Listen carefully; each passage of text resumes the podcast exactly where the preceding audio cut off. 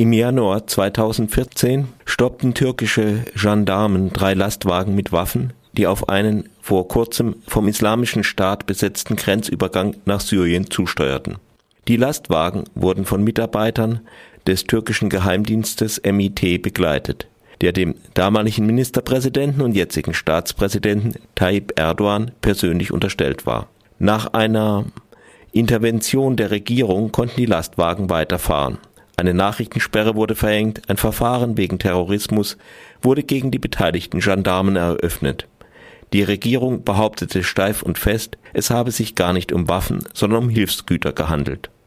Über ein Jahr lang wurde die Version von den Hilfsgütern auch von Erdogan persönlichem Pressesprecher aufrechterhalten. Dann veröffentlichte die Zeitung Cumhuriyet Fotos von der Durchsuchung der Lastwagen, auf denen die Waffen zu erkennen waren. Darauf behauptete jetzt Erdogan, es habe sich zwar um Waffen gehandelt, sie seien aber zum Schutz der turkmenischen Minderheit bestimmt gewesen. Warum die Lastwagen dafür einen weiten Umweg durch vom islamischen Staat besetztes Gebiet nehmen mussten, erklärte Erdogan nicht. Ebenfalls nicht, warum nur die turkmenische und nicht aber die kurdische Minderheit in Syrien unterstützt wird. Zu der Veröffentlichung der Fotos sagte Erdogan im Fernsehen, wer diese Nachricht gemacht hat, wird schwer dafür bezahlen müssen. Den lasse ich nicht einfach davon. Zitat Ende. Darauf zeigte Erdogan die verantwortlichen Redakteure persönlich unter anderem wegen Spionage an. Aufgrund der Anzeige des Präsidenten wurden der Chefredakteur der Cumhuriyet, Can Dündar, und der Leiter des Hauptstadtbüros Erdem Gül in Untersuchungshaft genommen. Ihnen drohte und droht weiter die härteste Strafe, die es im türkischen Recht gibt, lebenslange Haft ohne der Möglichkeit der Begnadigung, selbst im Falle von Krankheit. Nach 92 Tagen Haft ordnete das türkische Verfassungsgericht mit deutlicher Mehrheit die Freilassung der beiden Journalisten an. Dabei beriefen sich die Richter unter anderem auf den Grundsatz der Pressefreiheit. Erdogan erklärte darauf, er könne das Urteil nicht achten und er werde sich nicht danach richten.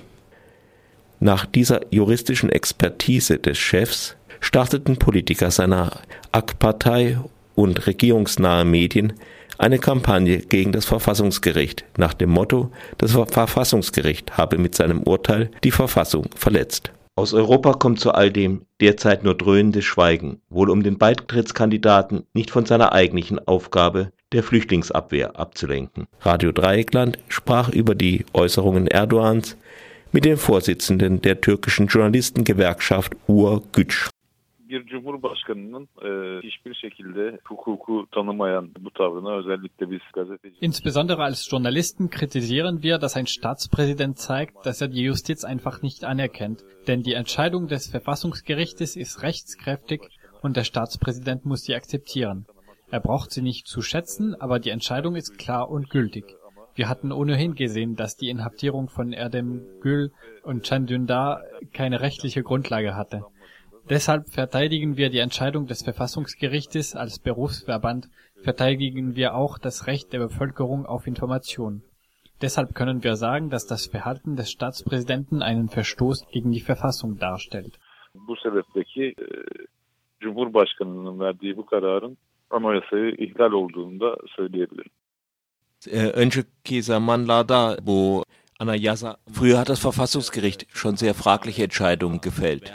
Hat der Staatspräsident nicht das Recht, dies zu kritisieren? Kesinlikle e, Cumhurbaşkanı daha önceki e, Anayasa Mahkemesi kararlarını e, memnuniyetle karşılıyordu. Fakat kendisinin istemediği... Ja, natürlich, aber früher hat der Staatspräsident Entscheidungen des Verfassungsgerichtes auch schon sehr begrüßt. Aber sobald eine Entscheidung kommt, die er nicht mag, sagt er, dass er sie nicht anerkennt. Er mag ja damit unzufrieden sein, aber wie ich bereits gesagt habe, wenn jemand, der an der höchsten Stelle im Staate steht, so spricht, dann ist das nichts anderes als ein Verfassungsbruch. Nun hat der Staatspräsident gesagt, dass er diese Entscheidung nicht achtet, ja, dass er nicht entsprechend handeln wird. Was bedeutet das nun? Anlame ne dir? Das bedeutet, dass er die Verfassung für nichts achtet, dass er Gerichte will, die die Entscheidungen fällen, die er sich wünscht. Wir können ohnehin sagen, dass es in der Türkei Probleme mit der Umsetzung des Rechts gibt. Jede Entscheidung wird von der Politik beeinflusst. Aber das Verfassungsgericht ist nun mal die oberste juristische Ebene. Deshalb sind die Entscheidungen des Verfassungsgerichtes gültig und jeder muss sie umsetzen. Wenn man das nicht tut, so heißt es, die Verfassung für nichts zu achten. Fakat Anayasa Mahkemesi e, hukukun en üst seviyesidir. E, bu sebeple Anayasa Mahkemesi'nin e, kararı nettir. E, anayasanın e, yetkileriyle e, herkes bu kararı tanımak zorundadır. E, maalesef ki bunun tersi e, anayasayı hiçe saymaktır. Şimdi, nun geht der Prozess wegen Spionage gegen die beiden Journalisten weiter. Was erwarten Sie? Evet, şu anda e, dava devam ediyor, yargılanma devam edecek. Aber biz bu daha öncesinde de e, Ja, der Prozess wird weitergehen, aber wir hatten ja bereits vorher gesagt, dass dieser Prozess keine rechtliche Grundlage hat.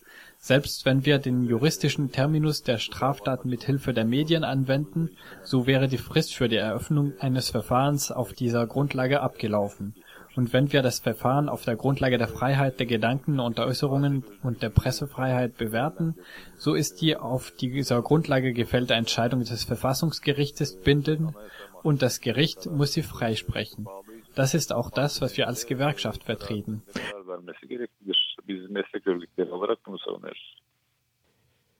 Şimdi yeni bir nun gibt es ja eine Diskussion um eine neue Verfassung. Der Staatspräsident möchte ein Präsidialsystem einführen. Was erwarten Sie? Ne bekliyorsunuz? Şimdi bu yeni anayasanın tabii ki yapılması gerekir. 1980'de darbe sonrasında Eine neue Verfassung ist notwendig. Die Verfassung, die nach dem Putsch von 1980 gemacht wurde, muss geändert werden. Aber die Grundlagen dieser neuen Verfassung müssen die grundlegenden Menschenrechte und Freiheiten sein. Eine Verfassung, die nicht auf diesem Fundament steht, werden wir nicht unterstützen. Nun steht die Vorbereitung einer Verfassung mit einem Präsidialsystem auf der Tagesordnung. Da sind ohnehin alle politischen Parteien dagegen. Zuletzt muss das durch ein Referendum entschieden werden, und wir glauben nicht, dass es eine Zustimmung zu einem Präsidialsystem geben wird.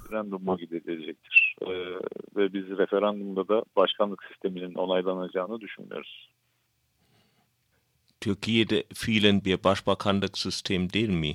Gibt es in der Realität nicht schon ein Präsidialsystem in der Türkei? Şimdi zaten fiili olarak ortadan kaldırılmış bir parlamenter sistemi ortadan kaldırılmış bir In der Realität ist das parlamentarische System ausgehebelt, aber sie wollen das auch in der Verfassung verankern. Wenn so eine Verfassung herauskommen sollte, dann wird die Türkei von der Demokratie getrennt werden, sie wird mit so einer Verfassung zur Diktatur. Bu Türkiye'yi demokrasiden ayırıp e, tamamen diktatörlük anayasası olarak Türkiye'yi bir diktatör bir ülke haline getirecektir.